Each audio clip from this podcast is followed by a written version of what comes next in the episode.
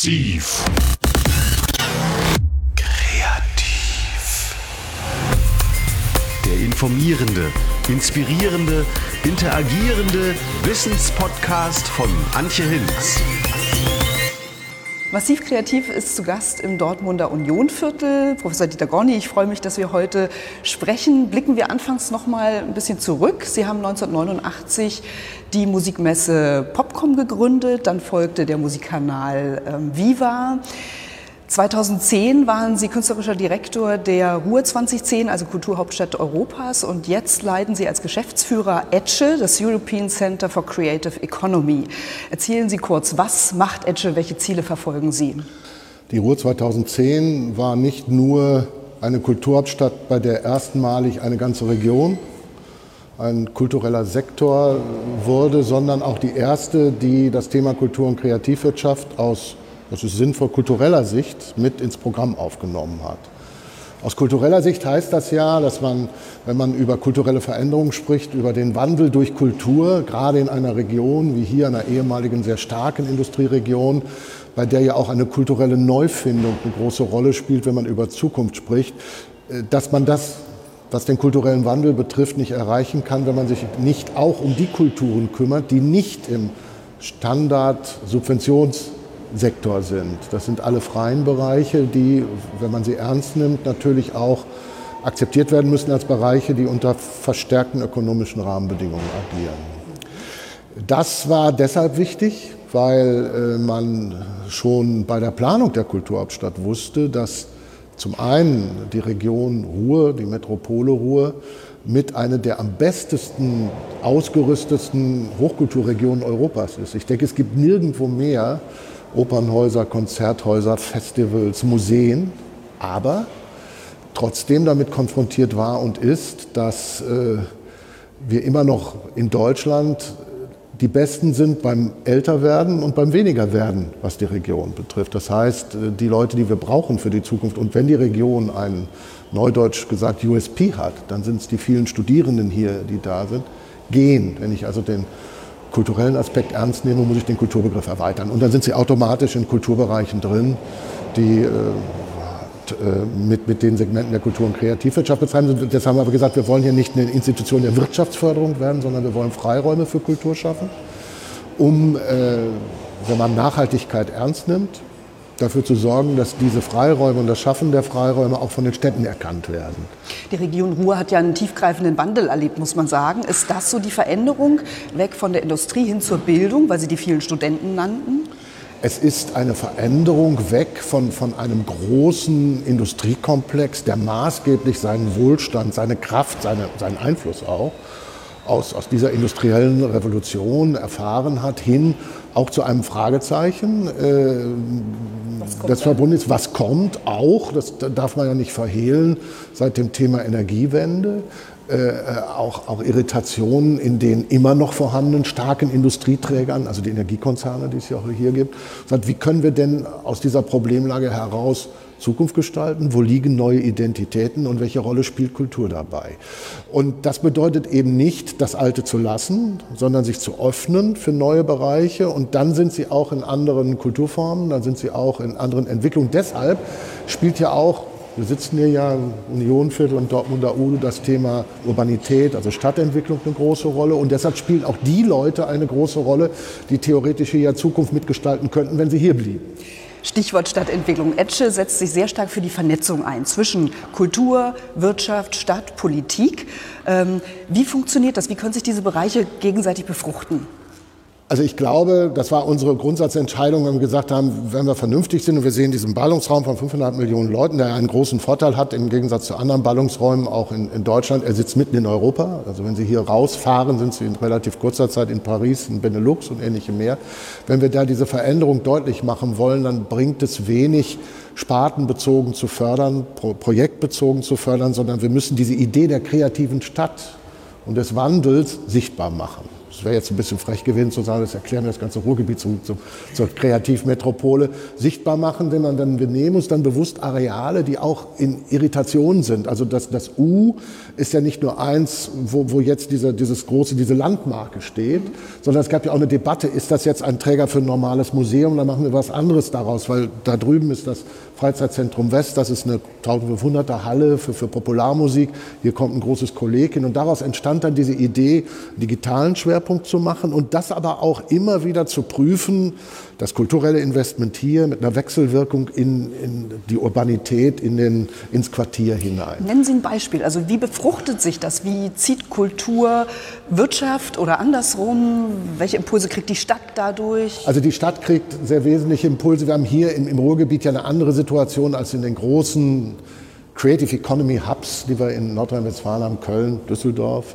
Wir haben hier erstmal die große Herausforderung, Milieus zu schaffen, Attraktivität zu schaffen, die dann auch im kleineren Segment anfangen, damit überhaupt irgendwann mal reale Ökonomie kommt. Ich habe immer wieder darauf hingewiesen, ein großer kreativwirtschaftlicher Umsatzträger war ja hier die regionale Presse, die Watz-Gruppe. Ja die ja äh, nicht nur die, aber auch überall in Deutschland eine Branche ist, die enorm schrumpft, aufgrund der simplen Tatsache, dass die Tageszeitung immer weniger der zentrale Transporteur von Informationen ist.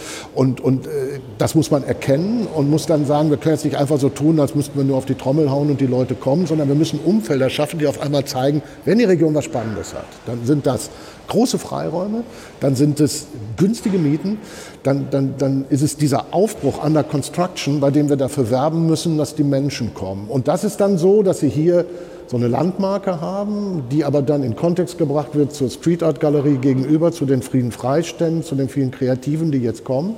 Und die überall, wir haben jetzt mittlerweile über zehn dieser, dieser Creative Areas, wenn man so will, anders sind.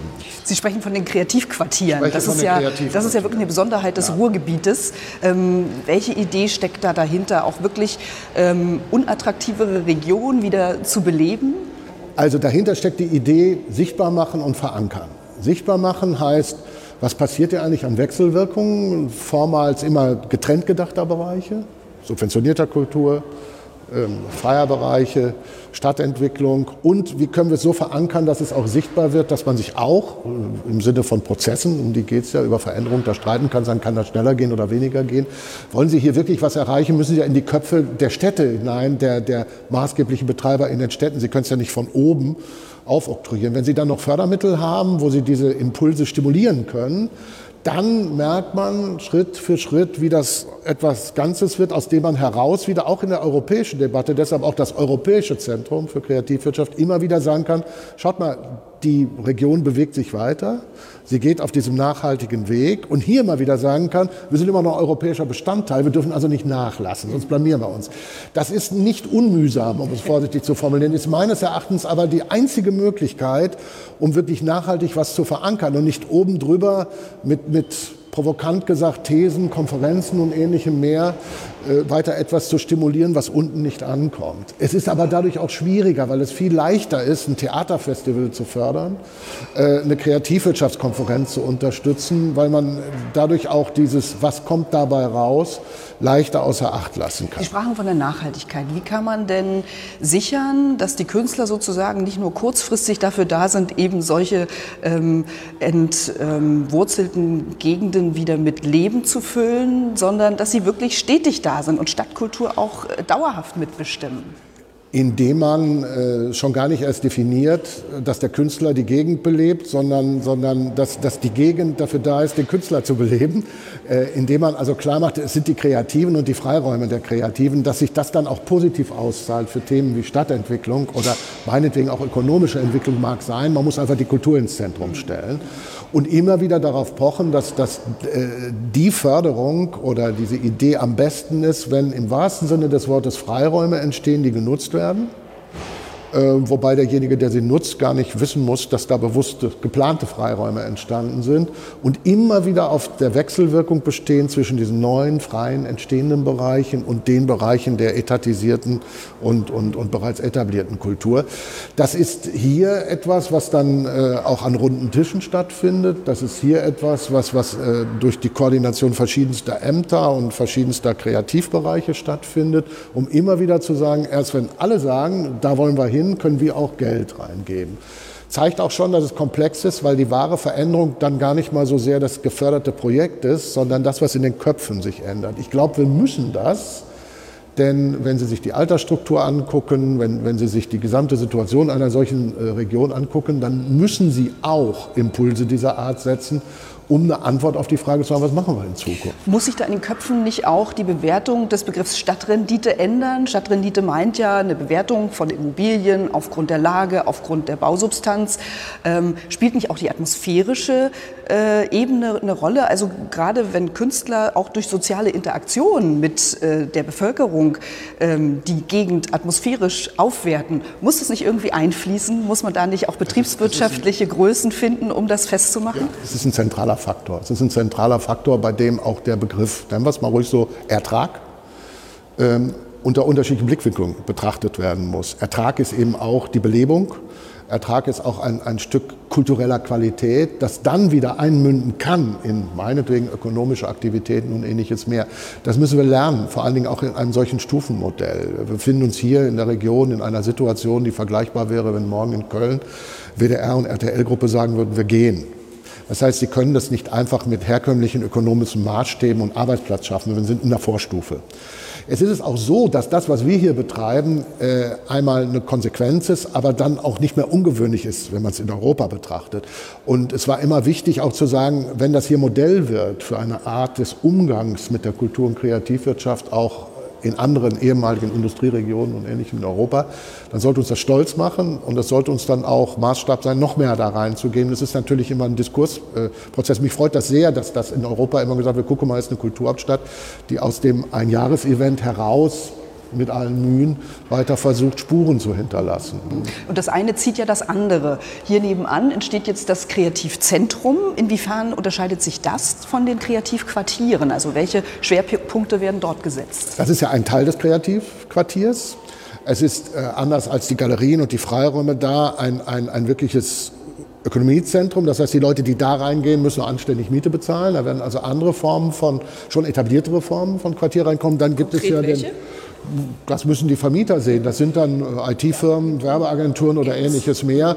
Das korrespondiert natürlich dann immer auch mit der Attraktivität des gesamten Areals. Das bedingt sich. Dann gibt es ja das Kolleg. Dadurch kommt ja sehr viel Jugend auf den Campus. Das korrespondiert dann wieder mit den Angeboten, die im FZW gemacht werden. Und dem und so wächst das dann langsam und schafft dann eine Keimzelle, die dann auch exemplarisch für den Wandel einer ganzen Stadt steht. Das haben wir in Essen. Da ist es mehr in der Richtung bildender Kunst. Da gibt es ein Atelierhaus äh, das, das Atelier ist äh, vermietet, gleichzeitig aber das auch an, das, äh, das un, angedockt ist ans Unperfekthaus, gleichzeitig aber dann auch korrespondiert mit den Aktivitäten der Volkwang-Universität der Künste, die dann auch im Fachbereich Fotografie einiges tun. Ähnlicher Ansatz. Äh, in, hinsichtlich der Inhaltlichkeit anders gelagert. Warum? Ganz einfach deshalb, Sie können es nicht aufoktroyieren. Diese Kräfte müssen ja aus dem Stadtraum kommen und sie müssen auch passen. Und, und so entstehen aber von oben betrachtet Leuchtpunkte einer sich verändernden, kulturell verändernden äh, Region, die, wenn man sie gut zusammenbindet und auch gut kommuniziert, glaube ich, dann eins tun, was ja wichtig ist. Das treibt uns ja an. Es ist ein spannender Bauplatz es ist ein Riesenmarkt bezogen auf die 500 Millionen Leute. Er liegt mitten in Europa. Wenn die Leute erstmal da sind, ist das nicht das Problem. Von außen aber dafür zu werben, dass sie kommen oder dass sie bleiben, das ist die eigentliche Herausforderung. Sie sprachen von äh, Beispielen. Exemplarisch lässt sich denn sowas äh, auch übertragen auf andere Bundesländer, zum Beispiel Mecklenburg-Vorpommern, ein Land, das viel Leerstand auch hat, kaum Industrie. Ähm, wie könnte man da an Ihre Erfahrungen anknüpfen? Das ist ja immer ein Vorteil, dass gesagt wird, das ist ja nur was für, für große urbane Ballungsräume. Ähm, das stimmt nicht. Wir haben auch Studien, die äh, hier in Westfalen den ländlichen Raum mit einbeziehen. Es hat immer sehr viel damit zu tun, wie ich das, was ich habe, die Kräfte, die ich habe, auch in einem solchen Umfeld verklustern kann, sichtbar machen kann, um dadurch auch Impulse zu setzen für das, das Zusammengehen verschiedener Bereiche, dadurch wieder eine, einer entstehenden Attraktivität im Sinne der Sichtbarkeit. Das sind dann meistens nicht die großen Ökonomietreiber, da entstehen dann nicht die großen Wirtschaftscluster später, aber sie sind kulturelle Identitätstreiber. Und das darf man bei dieser Arbeit nicht unterschätzen, weil es schafft eine Form von Selbstbewusstsein, dass man sagt, guck mal, bei uns gibt es das auch in einer sehr speziellen Form. Und das ist auch ein Teil unserer urbanen Identität im ländlichen Raum. Und das müssen wir stützen, weil die urbane Identität und die kulturelle Identität im ländlichen Raum kommt eben nicht mehr nur durch das Tourneetheater oder ähnliches, was da mal ist, oder durch die Entscheidung, hier ist gar nichts, ich muss sowieso in die nächste, ins nächste Oberzentrum fahren. Und, Wie kann man äh, auch institutionell vielleicht über das Bundeswirtschaftsministerium oder dergleichen mehr so einen Austausch von Erfahrungen sicherstellen zwischen verschiedenen Bundesländern?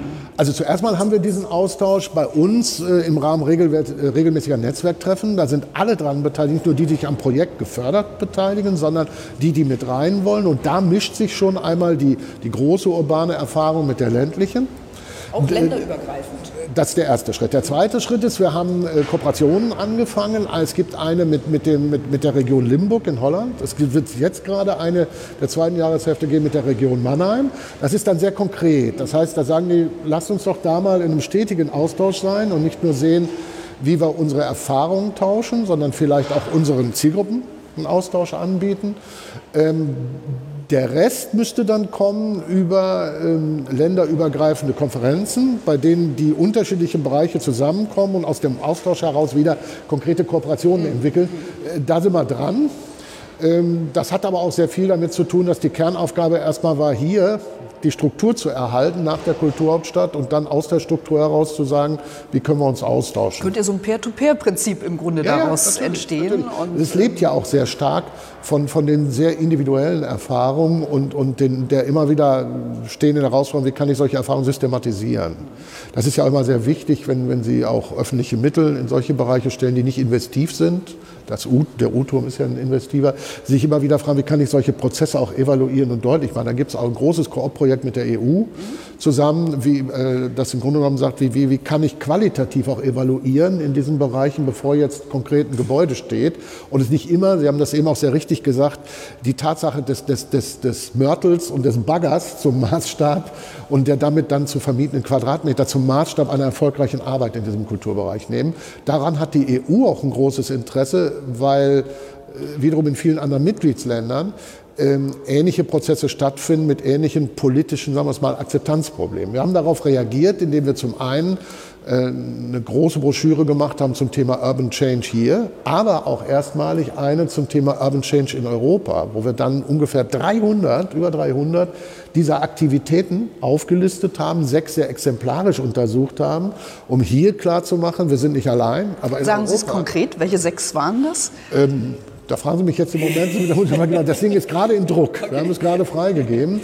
Ich war selber ganz erstaunt, wie viel es da in Europa schon gibt. Und das ist so der erste Netzwerkansatz, Dritten zu sagen, schau mal rein, und schau mal, wie individuell das ist, aber schau mal, wie viel es in Europa gerade unter diesem Aspekt kultureller Veränderung zeigt, wie wir uns als Gesellschaft verändern und wie wir aufpassen müssen, dass wir gerade, da wir ja in Europa dazu neigen, so einen Heritage-Gedanken mhm. zu pflegen, uns auch diesen kulturellen Veränderungen zuwenden, weil nicht nur das Wahren des kulturellen Erbes ist ein großer europäischer Wert, sondern auch das Offensein für diese neuen Entwicklungen ist der Antrieb, der zusammen etwas schaffen kann, was dann diesem Kontinent, von dem man sagt, er wird eine Wissensgesellschaft und genau. sehr schöne Sprüche, ähm, auch wirklich Validität unten drunter zu geben. Mhm. Mit welchen Argumenten äh, treten Sie der Stadt, der Politik oder auch Immobilienleuten gegenüber? Wie sagen Sie, dass es sich lohnt, ähm, eben Künstler hierher zu holen, denen eben äh, Freiraum auch günstig zu vermieten? Wie argumentieren Sie? Also indem man Beispiele zeigt, äh, wo das geschieht, auch aus der Urbanitätsforschung. Das, was wir hier machen, ist ja in, in, vielen dicken Büchern beschrieben, dass es eben nicht mehr ausreicht, das übliche Portfolio bestehend aus Opernhaus, Museum und Konzerthaus vorzuhalten, weil das alle haben, weil die wahren spannenden Sachen, die die Menschen auch interessieren, diese, jetzt wird wieder Englisch, diese Vibes, diese Reibungen sind, die sich ja abseits dieser institutionellen Dinge vollziehen. Indem und weil es vielleicht auch so ein bisschen niedrigschwelliger ist, weil die Künstler ja auch wirklich den Austausch suchen. Und indem man klar macht, dass das, was man beschreibt, jetzt nicht was Neues ist, sondern längst da ist. Und dann sind wir wieder bei den Quartieren und sagen, geht doch mal dahin und guckt euch das an. Natürlich war der Weg wenn man beispielsweise Essen-Nordstadt oder, oder das Unionviertel nimmt, langer, bis dann auf einmal ein Stadtrat sagt, da investieren wir. Oder das ist für uns ein Schwerpunkt. Wenn Sie das nicht schaffen, dann bleibt das leicht folgenlos. Wenn Sie es aber einmal geschafft haben, dann haben Sie genau die Plätze des Beispiels, um zu sagen, guckt euch die mühsame Veränderung an. Ihr seht ja aber auch, wie, wie äh, wichtig das ist, weil das ist Stadt von der Zukunft, die betrieben wird von denen, die hier in Zukunft leben sollen, Steuern zahlen sollen oder ähnliches mehr. Also ist es auch wichtig, und, Begegnungsräume zu ja, schaffen und Erlebnisräume, also so, dass äh, die Leute auch spüren, was da abgeht. Das Missverständnis ist ja immer, dass man sagt, ein Kreativquartier ist keine Sonderwirtschaftszone, wäre schön, wenn sie es würde, aber ist sie nicht. Es ist ein Lernraum. Es ist ein Lernraum, bei dem Dinge zusammenkommen, die eigentlich längst zusammenkommen müssten und aus dem wir und die Verantwortlichen, die Stadt, die Kultur, die die Veränderung managen sollen, die richtigen Schlüsse ziehen sollten. Wir können dabei mithelfen, mit der Dokumentation, mit dem Förderprogramm, mit der Vernetzung, mhm. mit dem ständigen Moderieren. Wir können es aber nicht bestimmen.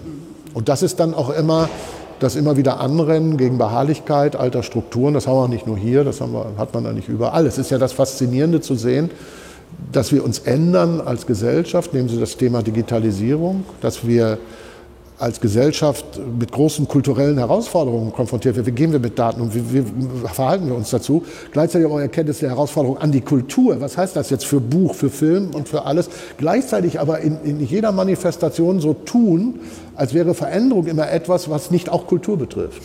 Und das ist, glaube ich, wichtig zu sagen, wenn etwas in Bewegung ist in Gesellschaft, dann ist es als erstes mal die Kultur und das müssten wir erkennen, selbst wenn das manchmal schmerzhaft zu Umdenkprozessen führen muss. Kultur ist, ja da auch ein Seismograph und äh, spürt ja. äh, die Trends viel früher auf als andere Bereiche. Genau. Und deshalb war es auch ein Ansinnen der Kulturhauptstadt zu zeigen, es geht uns nicht nur darum, ein Jahr ganz toll zu gestalten, um zu zeigen, wie sich die, Re die Region ändert, sondern auch grundsätzlich zu sagen, wir wollen danach auch diesen Wandel durch Kultur, äh, wir wollen nach diesem Jahr 2010 den Wandel durch Kultur auch vorantreiben. Und äh, das ist jetzt schlecht. Das ist das Leben. Das ist das, das Leben. Ähm, das ist schlecht für den Ton, aber gut für das Leben diesen Wandel weiter vorantreiben, um, um, um dadurch auch äh, ähm, deutlich zu machen, der Begriff Nachhaltigkeit ist ja ein, ein wunderbarer, den man immer wieder quälen kann, aber den man auch überprüfen können sollte. In NRW wurde jetzt dieses Kulturfördergesetz äh, verabschiedet. Ist das auch ein erster Ansatz, der zeigt, dass sich in den Köpfen was bewegt hat? Dass man also Kultur nicht abhängig macht von Trends hoch und tief, sondern dass man wirklich verbindlich sagt, das am Budget wird zur Verfügung gestellt, da ist nicht dran zu rütteln. Ja, das ist ein wichtiger, wesentlicher Versuch, in, in, in so eine Form gesellschaftlicher Einkommen zu gießen, was Kultur eigentlich tun soll. Ist ein Schritt. Ändert aber nichts daran, wenn es nicht in den Köpfen ist, dass man Gesetze machen kann, wie man will, weil ja da nicht drin steht, wie viel Geld das bedeutet. Und äh, deshalb ist äh, es immer wieder ein Kampf, deutlich zu machen an solchen Veränderungen, die ja sehr schwerwiegend sind. Achtung, wir neigen, wie ich finde, fälschlicherweise oft dazu, Kultur als etwas Ornamentales zu begreifen, dass man sich leistet und sobald es ärger und enger wird, dass man auch in Frage stellen kann, sondern das ist eigentlich der zentrale Punkt gesellschaftlicher Veränderung, an dem man das als erstes sieht. Und dann sollte man aber auch die Spezialisten, die sich damit beschäftigen, einbinden in den Veränderungsprozess. Wichtig ist nur, dass die Spezialisten das wollen. Äh, das ist also auch so ein Punkt, der sagen kann, raus aus, aus, aus diesem geschützten Ansatz, sondern rein in, in, in eine aktive Gestaltungsrolle von Kultur. Ähm, Im Grunde ist es sozialer Kit, der ganz wichtig ist. Also Kultur ja. sind ja die Säulen und die Basis der Gesellschaft und des Zusammenlebens. Und das ist gerade jetzt in so einer Umbruchzeit, nicht nur eine ökonomische, sondern auch technologische Umbruchzeit, wichtiger denn je, weil da wird sich ganz, ganz viel verändern. In der Rezeptionsmöglichkeit von Kultur, im Vertrieb von Kulturgütern, im, im um, in unserem eigenen kulturellen Behavior mit all den Möglichkeiten und Unmöglichkeiten, die es gibt, genug Gründe, sich aktiv einzumischen, um da Strukturen zu entwickeln. Das ist auch nichts Neues, gerade bei so einem neuen Medium wie, wie dem Internet. Wir haben das immer gehabt, dass neue Medien Teilhabe verbreitern, Demokratie verbreitern. Ohne den Buchdruck hätte es wahrscheinlich die Reformation gar nicht gegeben und ähnliche Dinge. Das muss man immer wieder nur klar machen, dass wir da in einer langen Folge normale Abläufe sind und, und die wir, wir kommen da nicht drum rum, nicht irgendwelchen Konzernen überlassen können, sondern uns selbst mit unserer eigenen Stellungnahme dann auch beeinflussen müssen über politische Intervention, künstlerische, kreative Intervention, damit da was Vernünftiges dabei rauskommt. Schönes Schlusswort. Vielen Dank, Professor Dagorni. Hat mir Spaß gemacht, unser Gespräch über Stadtkultur und Stadtentwicklung.